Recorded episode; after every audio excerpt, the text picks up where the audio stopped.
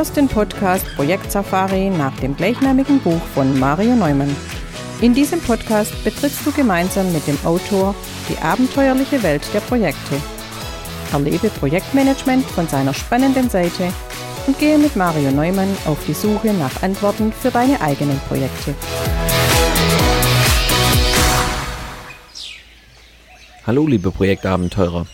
Im Interview der Woche habe ich heute den Projektdoktor Ronald Hanisch zu Gast. Ronald hat vor vielen Jahren das Ende des Projektmanagements vorausgesagt. Es ist also an der Zeit, Bilanz zu ziehen und zu schauen, was sich seither getan hat. Ich habe ihn aber nicht nur gefragt, wie er zu seinem Titel Projektdoktor gekommen ist und was das mit seiner Arbeit zu tun hat. Ich möchte mit Ronald Hanisch im Interview der Woche vor allem darüber sprechen, warum wir im Zuge der Digitalisierung Projektmanagement neu denken müssen.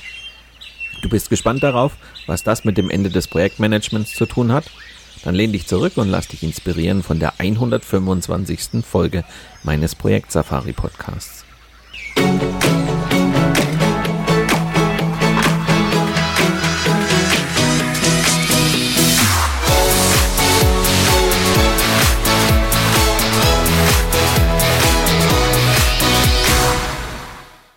Hallo und herzlich willkommen, Ronald Hanisch, zum Interview der Woche. Ronald, ich grüße dich. Ja, hallo Mario. Danke für die Einladung. Ronald, nicht jeder wird dich kennen. Deshalb meine Frage am Anfang. Vielleicht magst du ein paar Worte zu dir selber sagen, wer du bist, woher du kommst, was du machst, wie du zu dem gekommen bist, ähm, was heute deine Arbeit ausmacht. Ja, sehr gerne. Dankeschön. Ja, mein Name ist Ronald Hanisch komme aus dem Süden Österreichs, äh, lebe am Wörthersee, lebe aber auch in Zypern und ähm, mittlerweile betreue ich äh, Projekte nur mehr, also nur mehr unter Anführungszeichen in Italien, Deutschland und Österreich, beziehungsweise auch auf Zypern.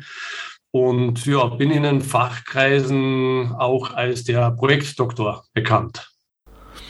Ja, du hast schon angesprochen, du bist in den Fachkreisen als Projektdoktor bekannt. Ähm, wie kommt man eigentlich zu so einem Titel? ähm, ja, es äh, war nicht meine Erfindung tatsächlich. Und ich bin auch nicht wirklich äh, Arzt oder äh, ja, Doktor. Ich habe unter Anführungszeichen nur den MBA gemacht. Der Doktor oder der Projektdoktortitel ähm, war damals äh, oder hat sich damals so herauskristallisiert, und zwar, ich hatte ähm, vor vielen, vielen Jahren eine Visitenkarte und da stand drauf Speaker und Management-Experte. Und da ich auf sehr viele äh, Veranstaltungen war, um äh, das Netzwerk zu erweitern, äh, ist mir das tatsächlich in Österreich sehr oft passiert, dass ich den Speaker erklären musste, weil ich gefragt worden bin, was ich mit Lautsprecher zu tun hätte. Und das war halt äh, fürchterlich. Also für mich äh, war das wirklich fürchterlich äh, zu erklären, was die, die Tätigkeit eines Redners oder Vortragenden auf sich hat. Und das wollte ich nicht. Und äh, zur gleichen Zeit habe ich äh, ein Buch geschrieben, das unheimlich äh, gut ankam. Also es war damals mein zweites Buch. Das war das Ende, also ich schrieb das Buch Das Ende des Projektmanagements. Und äh, unter anderem wurde, ich, wurde dieses Buch auch auf sehr vielen Universitäten den Studenten und Studentinnen eben empfohlen und äh, bekam da sehr viele Rückmeldungen. Und da waren zwei Professoren aus Berlin, die mich immer als Projektdoc, als Projektprofessor und so weiter angeschrieben haben und auch äh, angerufen haben. Und genau in dieser Phase, in der ich eben so enttäuscht war, dass ich den Speaker erklären musste, dachte ich mir, okay, das finde ich ja richtig witzig, den Projektdoktor, und habe mir das ähm, dann angeeignet, habe die Visitenkarte neu gemacht und seitdem her muss ich mich weniger erklären, weil der Projektdoktor natürlich äh, dann schon so die Aussicht gibt, für was ich stehe. Und ähm, das ist vielleicht so die Ergänzung zu deiner Frage vorher. Ich äh, betreue Projekte von mittelständischen Unternehmen bis hin zu großen Konzernen. Du hast ein Buch schon erwähnt, ähm, mit dem du damals für viel Aufsehen gesorgt hast. Ähm, provokanter Titel. Du hast ja nicht das Ende der Projekte vorhergesagt. Du hast vermutlich auch nicht äh, vorhersagen wollen, dass man diese Projekte nicht mehr managt, sondern ähm, ja, du hast eine, eine Veränderung des Projektmanagements eigentlich vorausgesagt. Das Buch ist ja jetzt schon etliche Jahre her, dass du es geschrieben hast.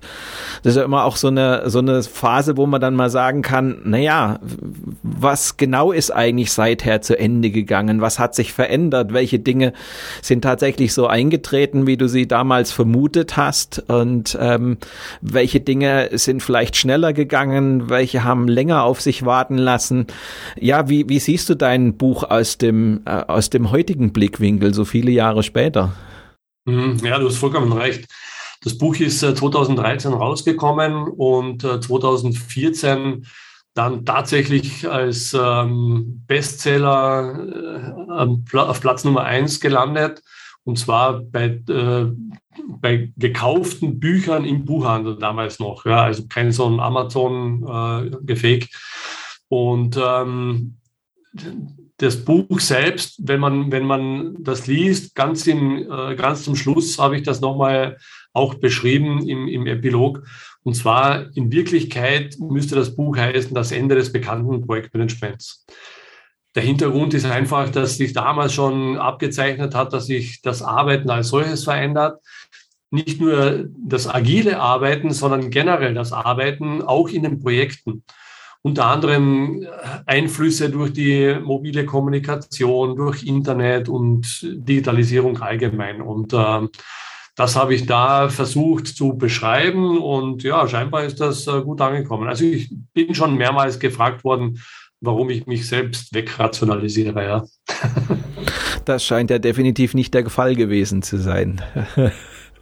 Du nimmst ja da sehr stark auch den Bezug, auch im Großteil deiner Arbeit, Bezug zum, zur Digitalisierung. Das heißt, deine Aussage ist ja auch, dass im Zuge der Digitalisierung Projektmanagement neu gedacht werden muss. Warum und, und was gilt es da neu zu denken? Also die Digitalisierung ist jetzt äh, nur ein Faktor, ähm, spielt aber insofern eine, große Rolle, weil äh, damit auch einhergeht, dass Informationen immer und überall verfügbar sind. Früher war das ja noch so, und ich kenne das tatsächlich selbst noch aus meiner Praxis, Wissen hat Macht bedeutet. Und heute ist es aber umgekehrt. Heute kann jeder dieses Wissen nachlesen. Also diese Daseinsberechtigung über Wissen ähm, vielleicht zu kommunizieren, ist heute völlig fehl am Platz. Heute ist es ja viel, viel wichtiger, diese, das Anwenden des Wissens. Das heißt, das Umsetzen von Theorie in die Praxis. Und da ist, ähm, das ist ein Riesenfaktor, der damals schon Einfluss ähm, auf die Arbeit unter anderem auch in Projekten genommen hat. Kannst du das vielleicht an ein, zwei Beispielen mal deutlich machen, was sich da eigentlich in einem konkreten Projekt da auch verändern kann? Also äh, die Projekte sind so unterschiedlich. Ähm, wir reden ja immer von, von Menschen, die, die da arbeiten. Und ähm, was ich gelernt habe, Projekte hängen weder von der Branche ab noch von der Technik als solches, sondern in der Zusammenarbeit von den Leuten. Und wenn man jetzt äh, zum Beispiel ein, ein Projekt hernimmt, ähm, zum Beispiel aus der Organisationsentwicklung, da gehen ja auch Themen wie Digitalisierung mit einher. Das heißt, bei einer Organisationsentwicklung wird auch darüber nachgedacht, wie die Abläufe im Unternehmen ähm, optimiert gehören. Was früher mal vielleicht noch, vielleicht kennt es noch der eine oder andere, noch die Rohrpost war oder noch viel früher war es der Briefträger im Unternehmen, ähm, wird, äh, ist heute in Sekundenschnelle ähm, per, per E-Mail oder per Messenger verteilt. Und ähm, Jetzt ist es so, dass bei, bei Organisationsentwicklungsprojekten die Prozesse im Unternehmen aber noch nicht Schritt, mit Schritt halten können. Jetzt ist es so, dass hier junge Leute an Bord sind, die kennen das aber von früher nicht. Ähm, die sagen natürlich und auch berechtigt, ähm, wieso arbeitet ihr hier so kompliziert? Wieso sind hier Tools am, äh, noch am Start? Die es mir nicht erlauben, per Knopfdruck das Ganze so weiterzuleiten, ähm, damit der, der Nächste ähm, auf seinem Bildschirm sieht, was zu tun ist. Und ähm, in diesem Kontext ähm, muss man sich überlegen, was, ähm, was steckt da noch alles dahinter? Das heißt, wir schauen zwar drauf und sagen, ah, okay, da ist ein Tool zu, äh, auszuwechseln, dass es äh, nicht mehr notwendig ist, zum Beispiel ein Dokument zuerst auszudrucken, dem Kollegen zu, zu überreichen, vielleicht noch zu unterschreiben, also wirklich manuell zu unterschreiben. Und ähm, der nächste gibt dann die nächsten Daten in das nächste System ein. Das äh, sieht man tatsächlich heute noch in vielen Unternehmen, vor allem in großen Konzernen, dass es, äh, dass es gewisse Abläufe gibt, die immer noch so nach einem sehr, sehr alten Stand äh, abgearbeitet werden. Das heißt, man geht davon aus, dass hier zum Beispiel ein Tool zu verändern ist oder nur ein Prozess zu verändern ist. Da wird oft äh, übersehen, dass die Leute, die daran ja schon 10, 15, vielleicht 20 oder noch länger daran gearbeitet haben, ja äh, auch mit dieser neuen Art der Arbeit auch konfrontiert sind. Und jetzt sprechen wir von einer Organisationsentwicklung. Und ähm, da müssen wir darauf achten, wie die Leute auch abgeholt werden, wie sie involviert werden. Und das ist ein Prozess. Je größer das Unternehmen, je länger das Unternehmen es gibt, umso, umso langwieriger ist es. Also ich erlebe es ganz oft, dass solche Projekte dann sehr, sehr sportlich ähm, angesetzt werden und die Organisation da aber nicht mithält. Also ähm, ja, das, äh, ich habe mich damit mit Kollegen äh, aus der ganzen Welt darüber ausgetauscht und das ist überall dasselbe. Bei solchen Projekten, die, wo die Organisation erst mit, mitgenommen werden muss, die werden äh, sehr schnell aufgesetzt, man kommt zu schnell ins Tun und man übersieht hier dass die Leute das erst umlernen müssen. Und dieses Umlernen ist oft äh, sehr, sehr schwierig. Das heißt, der eigentliche Projektgegenstand, beispielsweise die Einführung eines Tools, ist gar nicht die eigentliche Herausforderung, sondern die Organisation als solches darauf vorzubereiten, dass man hier einen Austausch vornimmt.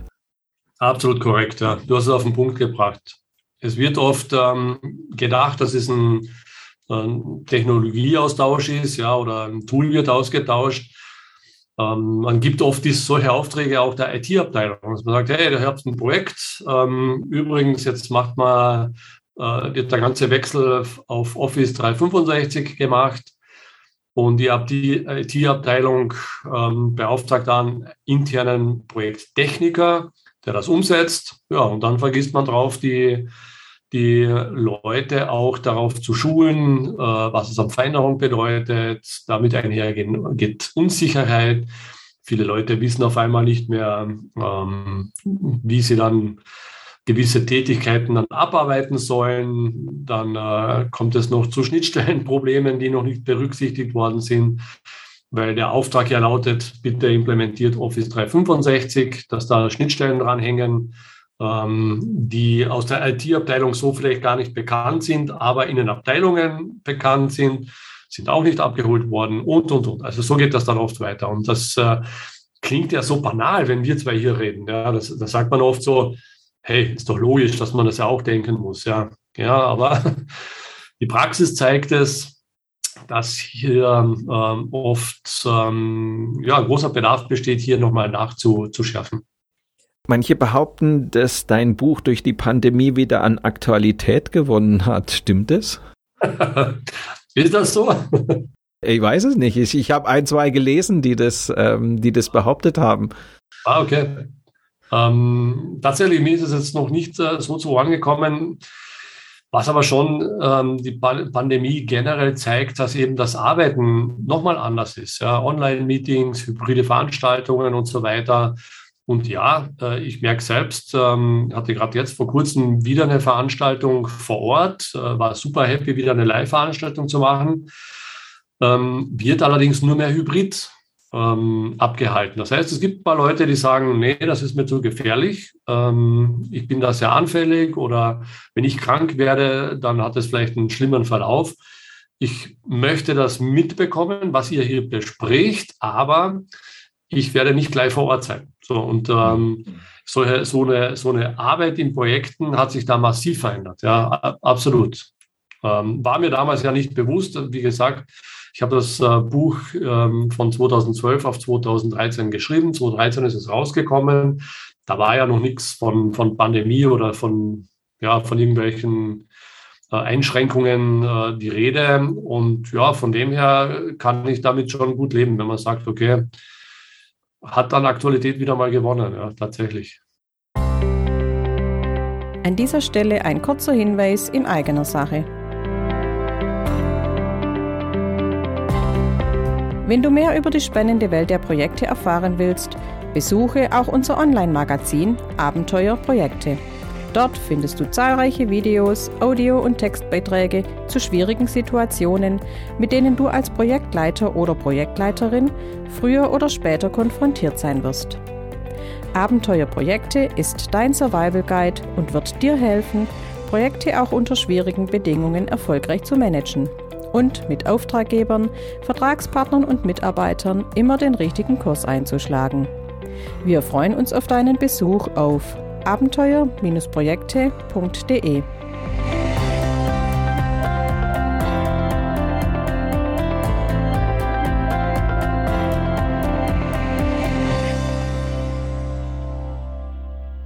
Lass uns mal, du hast gerade schon so ein bisschen erwähnt, mal so einen Blick auf deine Arbeit werfen. Also so quasi zurück zum Projektdoktor. Was sind eigentlich so typische Anfragen an dich? Also wofür engagieren dich Unternehmen? In den letzten Jahren immer mehr und mehr äh, bekomme ich Anfragen, wenn Unternehmen bemerken, dass sie unheimlich viel Geld in Projekten verloren haben. Das ist insofern sehr spannend, ähm, weil früher mal war eher noch so, dass ich mich bewerben musste und hey, ihr braucht einen Projektleiter, ich sehe doch, das geht besser, ich zeige euch, wie das geht. Ähm, die eine oder andere Firma hat dann gesagt, okay, wir versuchen das mal und äh, siehe da, tatsächlich, wenn hier ein äh, professioneller Projektleiter am Werk ist, dann funktioniert es tatsächlich besser. Mittlerweile ist es so, dass dieses äh, Verständnis in den Unternehmen schon viel, viel besser ähm, angekommen ist. Und jetzt gibt es unheimlich viele Anfragen, also mehr als ich, äh, als ich bedienen kann, dass die Firmen sagen, hey, äh, ich habe da ein Projekt, das ist völlig versemmelt worden, wir haben da so viel übersehen. Ähm, wir brauchen hier tatsächlich Projektmanager, und das ist auch ein Appell an alle, an alle Hörer dieses Podcasts, alle, die im Projektmanagement tätig sind oder vorhaben, im Projektmanagement tätig zu sein, seid dieser Profession des Projektmanagements äh, euch bewusst. Ich sehe nämlich oft, und das habe ich gerade früher auch erwähnt, bei diesem Beispiel Office 365 implementieren, da werden oft Projekttechniker eingesetzt. Und dieser Unterschied, Projekttechniker, der sich halt in der Technik gut auskennt und dann halt dieses interne technische Projekt dann umsetzt, ist nicht eben zu vergleichen mit einem Projektleiter, der das Gesamtbild äh, im, im Überblick hat. Und ähm, da erkenne ich, dass äh, immer mehr und mehr Unternehmen, auch mittelständische Unternehmen, ähm, so temporär auf äh, solche Leute zugreifen und sagen, hey, ähm, wir brauchen jemanden, der jetzt in der Technik vielleicht nicht so versiert ist, da haben wir die Leute, aber wir haben jemanden, der dieses äh, Big Project Picture im Überblick behält und das Team auch wirklich an das Ziel führt. Du hast ja gesagt, du wirst häufiger als früher gerufen, wenn da ein Projekt versemmelt worden ist. Du hast schon gesagt, jedes Projekt ist an sich verschieden. In jeder Branche gibt es unterschiedliche Arten von Projekten und wahrscheinlich ist entsprechend vielfältig auch die Gründe, warum so ein Ding vor die Wand fährt. Aber was sind vielleicht doch so aus deiner Sicht, ich sage jetzt mal so die Klassiker, die dir doch immer wieder begegnen, wo du sagst, es darf doch eigentlich gar nicht wahr sein. Das ist, das ist doch eigentlich der Klassiker und jetzt fahren sie das Projekt doch schon wieder genau aus diesem oder jenem Grund vor die Wand. Was sind so für dich die Punkte, wo du sagst, ja, das findet man leider immer noch so die typischen Gründe, warum Projekte eigentlich an die Wand fahren? Ja, äh, spannende Frage. Ähm also ganz ehrlich, jetzt unter uns, äh, wir sind ja hier nur zu zweit und äh, es hört ja keiner mit. es ist oft wirklich so, dass ich im Unternehmen bin, ich habe den Auftrag bekommen und ich denke mir oft, hey, die Frage kann ich mir jetzt aber nicht erlauben, oder? Das kann jetzt aber nicht sein, dass eine offensichtliche Frage, die mir jetzt auffällt, dass ich die jetzt stelle, weil, also früher mal hätte ich äh, gesagt, äh, das wäre völlig peinlich für mich, so eine Kindergartenfrage zu stellen, wie zum Beispiel, ähm, ja, was war das letzte Mal? ähm, im Team wird irgendwas besprochen, alle waren sich einig und ich frage äh, nur, was heißt denn diese Abkürzung? So. Und ähm, das ist, ich habe halt die Ausrede als Externer, ich sage dann oft mal dazu, weißt du, ich war jetzt gerade im Unternehmen so und so und da hat diese Abkürzung das, ge, äh, das bedeutet, äh, bedeutet euch bei euch das auch dieses und jenes. Auf einmal sagt jemand, nee, nee, das heißt bei uns dieses und jenes. Also das heißt was anderes. Und auf einmal kommt jemand drauf und sagt, ah, Moment, ähm, wenn wir schon drüber sprechen, dann heißt das ja auch, dass wir das, was wir jetzt gerade besprochen haben, auch das und das bedeutet, oder? Dann sagt der Nächste, nee, damit habe ich das nicht gemeint. Damit habe ich Folgendes gemeint. Und auf einmal kommt ein äh, neues äh, Gespräch auf, das scheinbar ja schon abgeschlossen war, aber nur weil ich so eine oberflächliche Frage gestellt habe, äh, kommt jemand drauf, dass doch nicht das gemeint war, was alle dachten, das gemeint war. Und da habe ich gelernt, dass ich immer Fragen stelle, und auch wenn sie noch so blöd sind, die, die Chance ist relativ hoch als Externer, dass diese Frage etwas Neues, einen neuen Stein ins Rollen bringt und dann neue Themen aufpoppen, die so noch gar nicht äh, besprochen worden sind. Mhm. Was ich auch oft erlebe, und das ist ähm, ein ganz wichtiger Faktor im Projektmanagement. Ich starte in meinem Unternehmen und mit meinem Auftraggeber kläre ich immer zuvor, das habe ich halt jetzt gelernt in, in meinen Jahren, dass ich sage, äh, ich brauche das Team auch, ähm, also je nach Komplexität und Größe des Projektes, aber wenn die, die Projekte doch vielleicht ein, zwei, drei oder vier Jahre dauern, dann brauche ich das Team zumindest mal drei oder vier Tage für einen Projekt Kickoff. Und in diesem Projekt Kickoff werden wir das gesamte Projekt aufsetzen. Das ist so die klassische Vorgehensweise. Also ich rede jetzt hier eher vom klassischen Projektmanagement. Und ich höre zu 99 Prozent in den Unternehmen, das ist ja Wahnsinn, vier Tage die Leute weg, ähm, die können hier nicht fehlen. Das höre ich nicht nur vom Projektauftraggeber, sondern auch von den Leuten selber, die ja mitarbeiten wollen. Und ähm, da, ähm, ja, äh, da bin ich immer wieder so erstaunt, wie wenig Zeit äh, solche Leute wirklich in die Planung investieren wollen.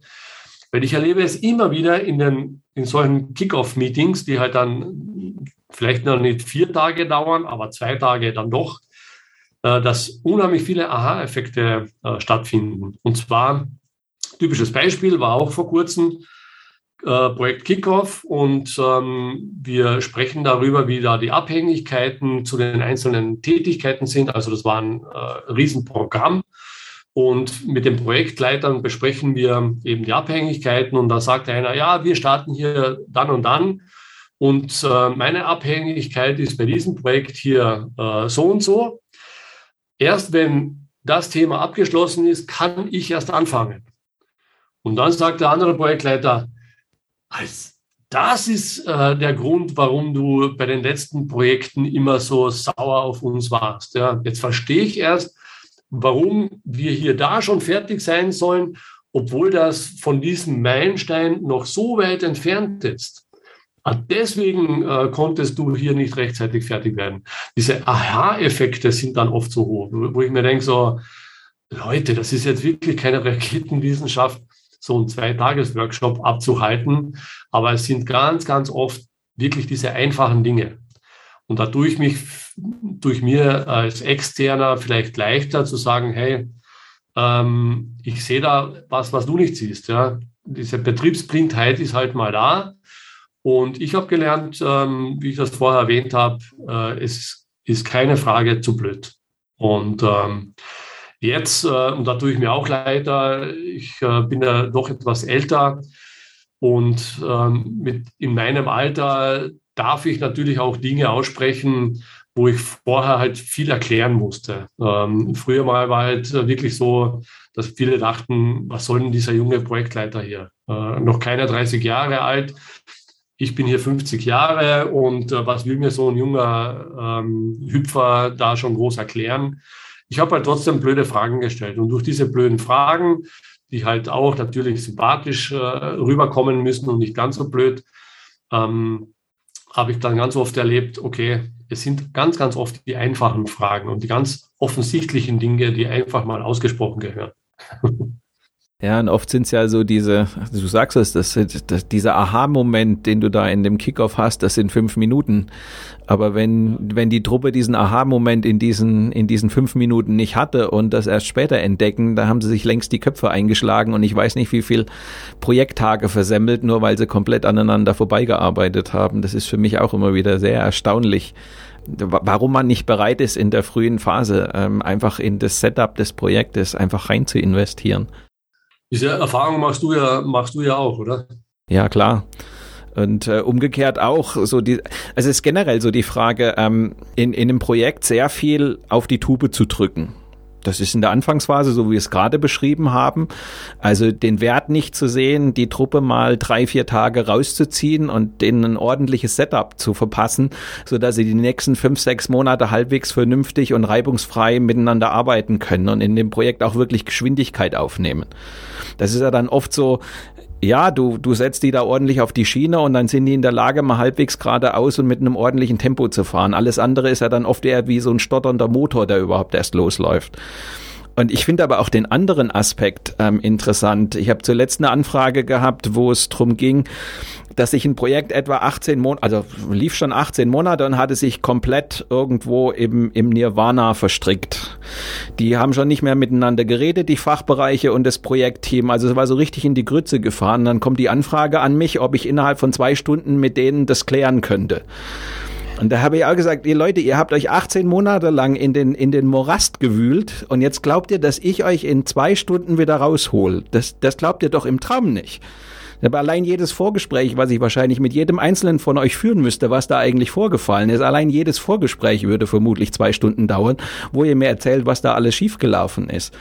Also das, da ist ja sehr viel, sehr viel Druck oft auf den, auf den Projekten. Am Anfang Druck loszulegen, später, wenn es schief läuft, Druck, das möglichst schnell wieder hinzukriegen.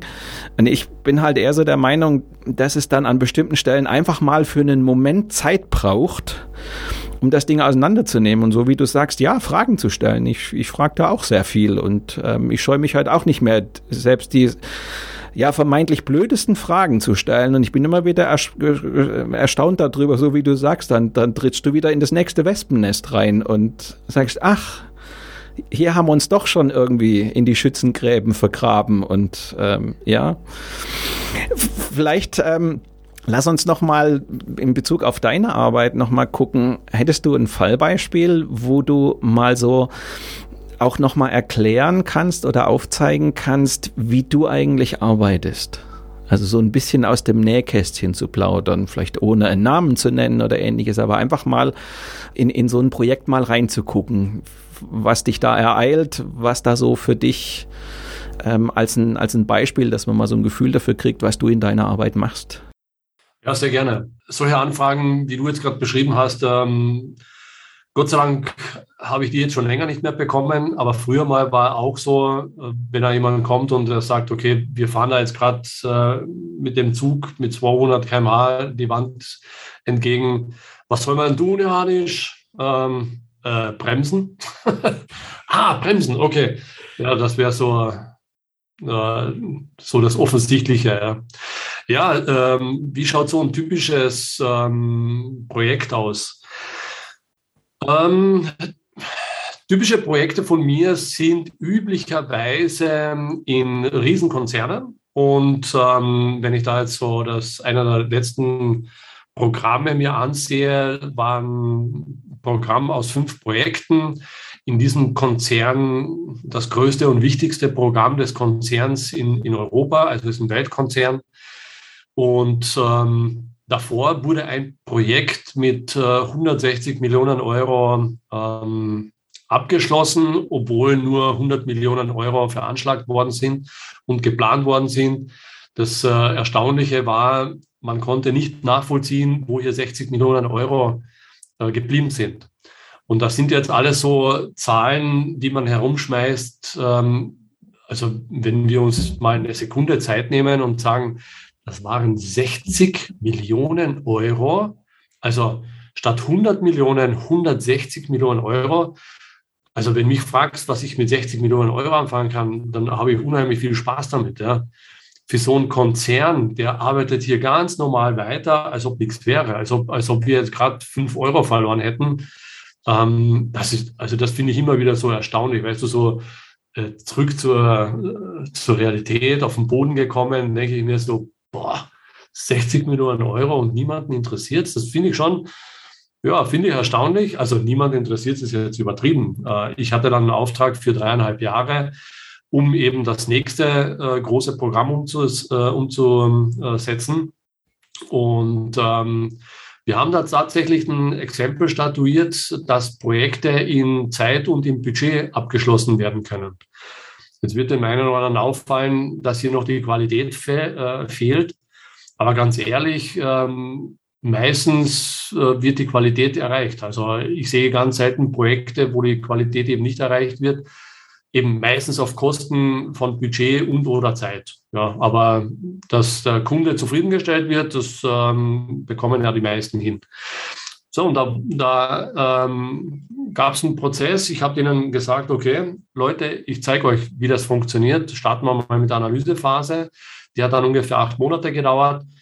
Und zwar war es äh, eine Produktionsanlage, die in einer Raffinerie eingebettet äh, ist und die seit ähm, weit über 20 Jahren schon läuft und die musste für die nächsten 15 Jahre wieder fit gemacht werden.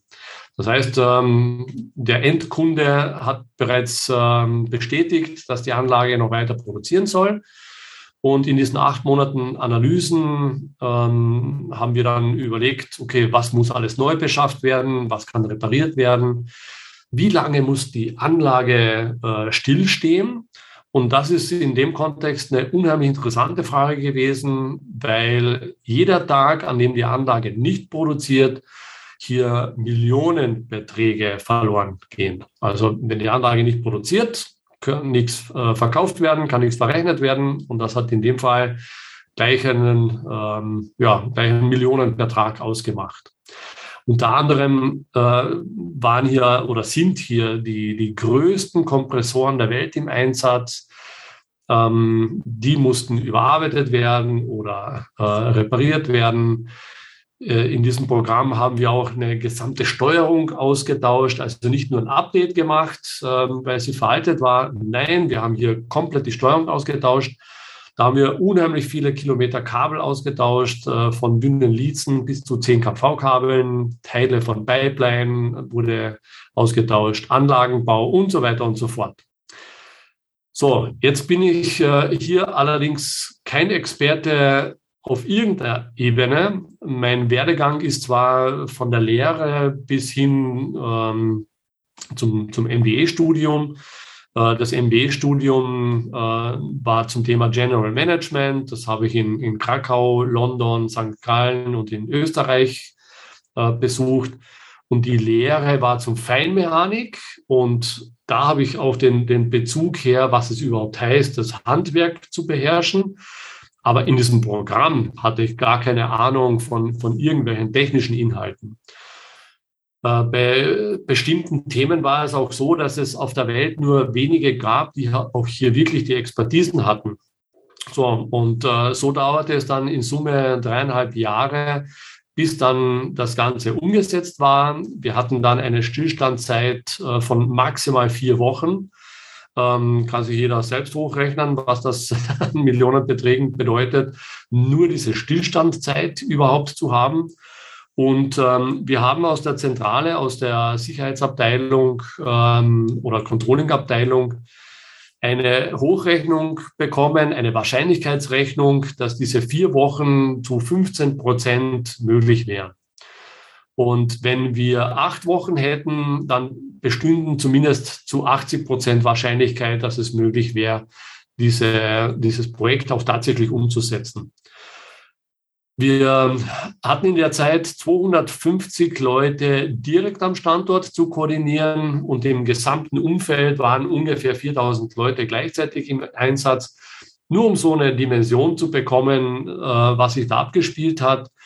Und ähm, wir haben es tatsächlich dann geschafft, dass, das, äh, dass die Anlage nach vier Wochen wieder betriebsbereit war. Jetzt äh, ist natürlich die große Frage, ähm, die erfolgreiche Umsetzung, wie hat das funktioniert? Das hat auch nur funktioniert, weil das Team funktioniert hat, und zwar das Kernteam. Jetzt, ähm, ja, die, die nächste Frage, wie funktioniert oder wann funktioniert ein Team? Und ähm, da verfolge ich schon seit jeher so ein paar, ähm, ja, paar Themen oder Überschriften, die ich äh, gerne mit euch teile, wann aus meiner Sicht ein Team funktioniert. Ähm, vielleicht ist hier noch zu erwähnen, ich hatte das große Glück, dass ich auch im Spitzensport tätig war. Äh, ich habe äh, Volleyball in der österreichischen Bundesliga gespielt, ich habe auch Europacup gespielt. Und da habe ich schon sehr, sehr früh gelernt, was es bedeutet, Teams zu Seriensiegen zu führen. Das heißt, ich war dann auch Kapitän. Mit äh, meiner Größe äh, hatte ich äh, hier leider wenig Chancen. Das heißt, ich musste unheimlich viel, viel mehr tun als, als viele andere. Und äh, ich habe damals schon gelernt, ähm, eine Person alleine wird, in, wird äh, dieses Spiel nicht gewinnen.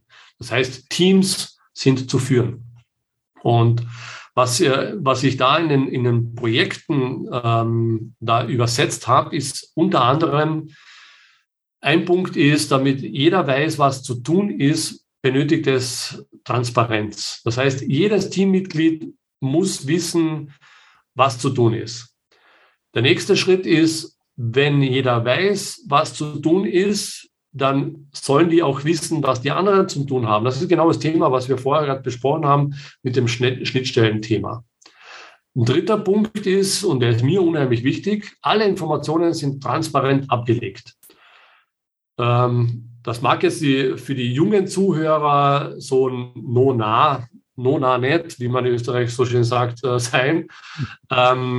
Ist aber für die ältere Generation alles andere als üblich. Ja, also ich kenne noch genügend Leute, die es heute noch gibt.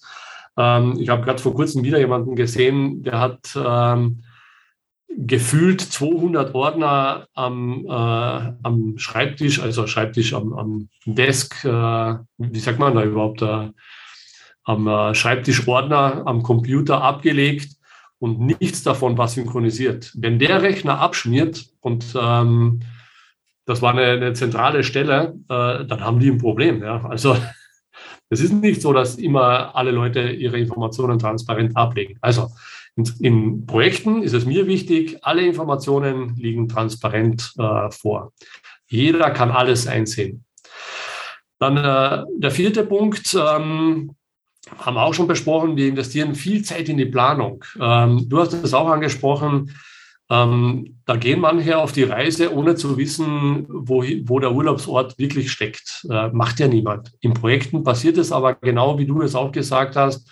Da rennen viele los, ohne wirklich genau zu wissen, ähm, was zu tun ist. Also diese Schnittstellen hier abzustimmen, Kickoff-Meeting, ein Tag, zwei Tage, drei Tage, vier Tage, je nach Komplexität, absolut empfehlenswert.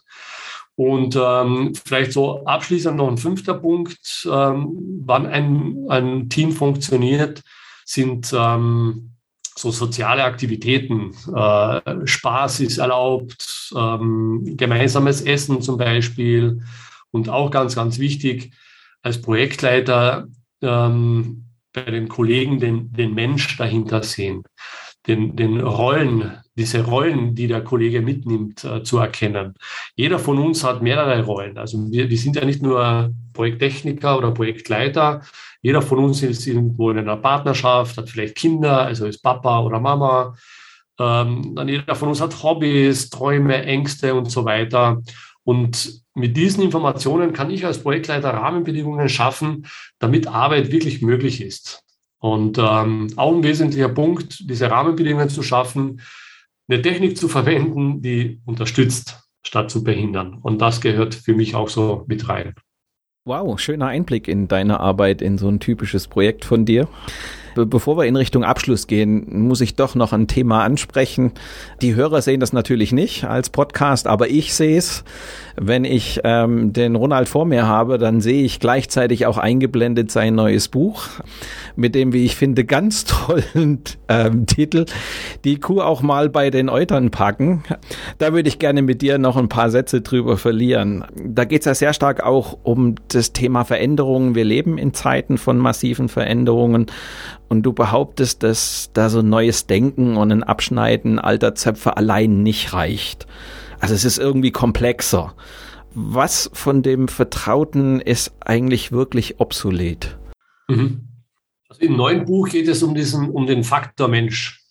Und ähm, mit der neuen Geschwindigkeit im Job sind viele nicht mehr fähig, das jetzt zu erkennen und einfach nur sein, also wirklich zu sein, im Jetzt zu sein. Was haben wir früher zum Beispiel gemacht, wenn wir auf den Zug gewartet haben? Du kannst dich wahrscheinlich auch noch erinnern. Wir haben gewartet, andere beobachtet, vielleicht mal nachgedacht was passiert heute? Wir, ähm, jede Sekunde, die wir nur irgendwie frei haben, da werden E-Mails gelesen, werden E-Mails beantwortet, ein Video wird angesehen, irgendwas anderes wird nachgeschaut. Wir sind heute immer woanders. Der Körper ist da, aber der Kopf ist woanders. Niemand nimmt noch wahr, wie es sich anfühlt, zum Beispiel durch den Wald zu gehen, die Luft gefüllt mit Kiefer- und Blumenlüften zum Beispiel, zarte Sonnenstrahlen, äh, die durch die Baumwipfel an der Haut tanzen und die Vögel zwitschern zu hören und so weiter. Also das ist, äh, da ist so viel verloren gegangen. Beispiel, unsere Jugend. Ähm, wenn ich, äh, ich habe ja selbst drei Kinder und ähm, die wissen alles über Planeten, Sterne und dass zum Beispiel Aldi Süd erfolgreicher ist als Aldi Nord. Sie wissen aber nicht, wie es ist, zum Beispiel ein Stück Holz in der Hand zu halten, um daraus einen Pfeil zu schnitzen. Sie kennen nicht mal den nächsten Ort, weil sie gar nicht mehr draußen waren und ähm, sie, sie können diese Information mit Information äh, erfolgreicher, also Aldi Süd erfolgreicher als Aldi Nord. Sie können damit gar nichts anfangen. Was heißt das? Ist, ist damit das Produktsortiment gemeint? Ist das äh, an der Anzahl der Standorte, Anzahl der Mitarbeiter, ist damit der EBIT gemeint. Sie haben gar keine Ahnung, was Sie mit diesen Informationen anfangen sollen und was in, das in der Praxis bedeutet. Diese jungen Leute arbeiten heute in unseren Projekten, haben alles Wissen der Welt im Kopf beziehungsweise in der Hosentasche und äh, haben kaum noch mehr eine Ahnung davon, wie das Wissen eingesetzt werden kann es ist jetzt schwarz-weiß. Ja, ähm, auch ja, um es deutlich zu machen. Ja, genau. Auch bei meinem, äh, bei meinem letzten Bestseller, das Ende des Projektmanagements, war es auch so. Da wurden oft, da wurde oft gefragt, äh, warum ich da die Digital Natives so heroisiere. Mache ich gar nicht. Aber wie du richtig sagst, um das zu verdeutlichen, muss es wirklich schwarz-weiß und auch sehr provokativ auf den Punkt gebracht werden. Gilt natürlich nicht für alle, aber es ist so eine generelle Tendenz. Ja, spannend. Ich bin gespannt drauf. Ähm, Werde selber auch einen Blick reinwerfen. Vielleicht zum Abschluss der Sendung. Ähm, ich frage meine, meine Gäste immer, welche Survival-Tipps sie den Hörern mit auf den Weg geben. Und ich weiß von dir, dass du dich mit solchen Survival-Tipps immer ein bisschen schwer tust, weil sie manchmal ein bisschen platt sind. Aber vielleicht nicht Survival-Tipps, sondern Denkanstöße, die du vielleicht am Ende der Sendung den Hörern gerne mit auf den Weg geben möchtest. Ah, sehr gerne. Ähm, vielleicht darauf aufbauend, und das ist auch tatsächlich, wir, wir sind jetzt ja zweimal schon auf dieses Thema ähm, gekommen, dass der Mensch hier eine große Rolle ähm, spielt und auch, auch wieder äh, so ein Thema. Der Mensch spielt eine große Rolle. Die Aussage an sich ist so, so platt. Das ist so, ja, ja, ja, eh. Ähm, in den Unternehmen wird es aber völlig übersehen. Und vielleicht so drei Themen, die ich äh, hier mitgeben möchte. Ähm, wir alle müssen uns viel, viel mehr auf den Moment konzentrieren. Es gibt nämlich genau zwei Momente, die völlig ungültig sind und das ist das Gestern und das Morgen. genießen wir doch alle das Jetzt, das Heute. Was, was habe ich jetzt? Was was habe ich jetzt hier ähm, zu tun? Was, wo bin ich jetzt? Das ist äh, Qualität. Es geht hier um die Qualität. Wenn ich zum Beispiel, ich bin ja auch viel unterwegs. Ähm, mein Jüngster ist jetzt gerade zehn Jahre alt geworden und ähm, natürlich verbringe ich nicht jeden Tag mit ihm Zeit. Aber wenn ich jetzt mit ihm am Boden sitze und etwas spiele, dann bin ich bei ihm, dann bin ich beim Spiel. Ich, ich konzentriere mich auf das Jetzt, Quality Time. Das ist so einer dieser, dieser Themen. Ein zweites Thema ist, wir dürfen mit Freude am Tun wirken und sein. Also wieso ärgern wir uns? Wieso sind, wieso sind wir traurig? Wieso sind wir ängstlich? Äh, ich stelle mir da immer zwei Fragen. Wenn, wenn, wenn ich mir mal denke, oh, es ist richtig, richtig schlimm. Ähm, und glaub mir, ich hatte schlimme Phasen und ich bin mir auch dessen bewusst, jeder von uns hat wirklich schlimme Phasen. In solchen Momenten stelle ich mir zwei Fragen. Die erste Frage ist, habe ich noch genügend Luft zum Atmen? Dann atme ich ein, denke mir, jo, genug Luft ist da. Die zweite Frage ist, habe ich noch genug Geld, um mir heute was zu essen zu kaufen? Dann greife ich in meine Hosentasche, denke mir, okay, heute kann ich mir noch was zum Essen kaufen. Wenn ich diese zwei Fragen jeweils mit Ja beantworten kann, dann ist das nicht schlimm.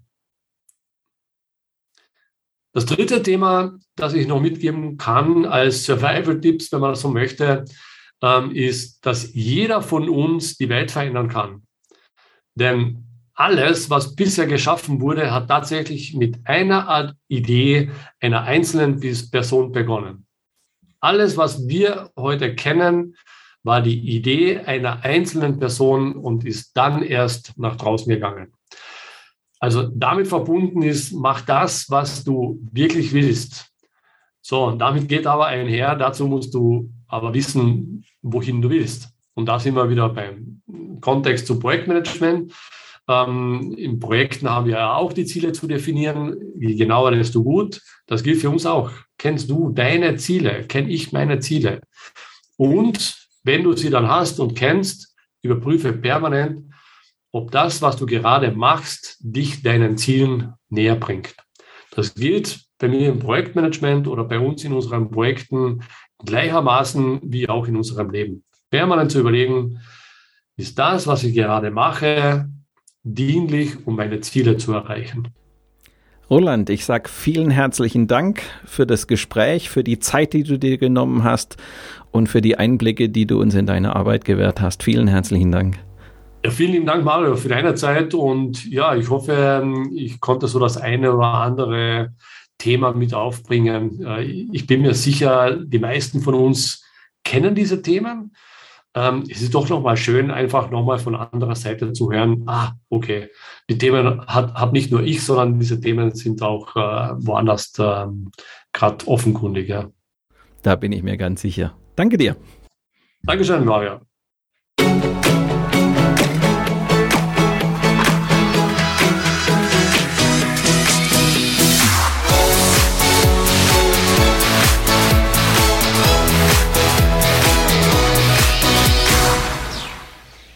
Lasst uns zum Abschluss der Sendung noch einen kurzen Blick auf die nächste Folge werfen. In der geht es um Entscheidungen. Solche zu treffen ist schon für einen selbst gelegentlich schwierig. Als Team gemeinsam Entscheidungen zu treffen ist noch schwieriger. Wenn man dann noch alle beteiligen möchte, jeder aber eine andere Entscheidung für richtig hält, fängt das Dilemma erst richtig an. Das kann der Anfang von endlosen Diskussionen sein, die nicht selten im Streit enden. Wenn du gespannt darauf bist, warum Hüte in der Entscheidungsfindung ihre Daseinsberechtigung haben, dann höre doch in zwei Wochen wieder rein. Oder abonniere einfach meinen Podcast Projekt Safari bei SoundCloud, Spotify, Google oder Apple Podcasts. Dann bleibst du immer auf dem Laufenden. Mit diesem kleinen Hinweis endet die heutige Episode meines Podcasts Projekt Safari. Danke fürs Zuhören, hinterlasst mir eine gute Bewertung bei eurem Podcast-Anbieter und bleibt mir auch während der kommenden Episoden treu. Euer Mario Neumann.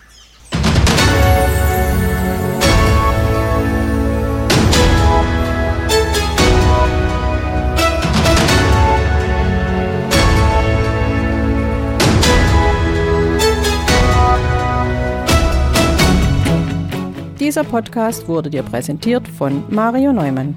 Mario Neumann ist Experte für Projektmanagement. Als Trainer und Coach begleitet er Projektleiter durch alle Phasen ihrer Projekte.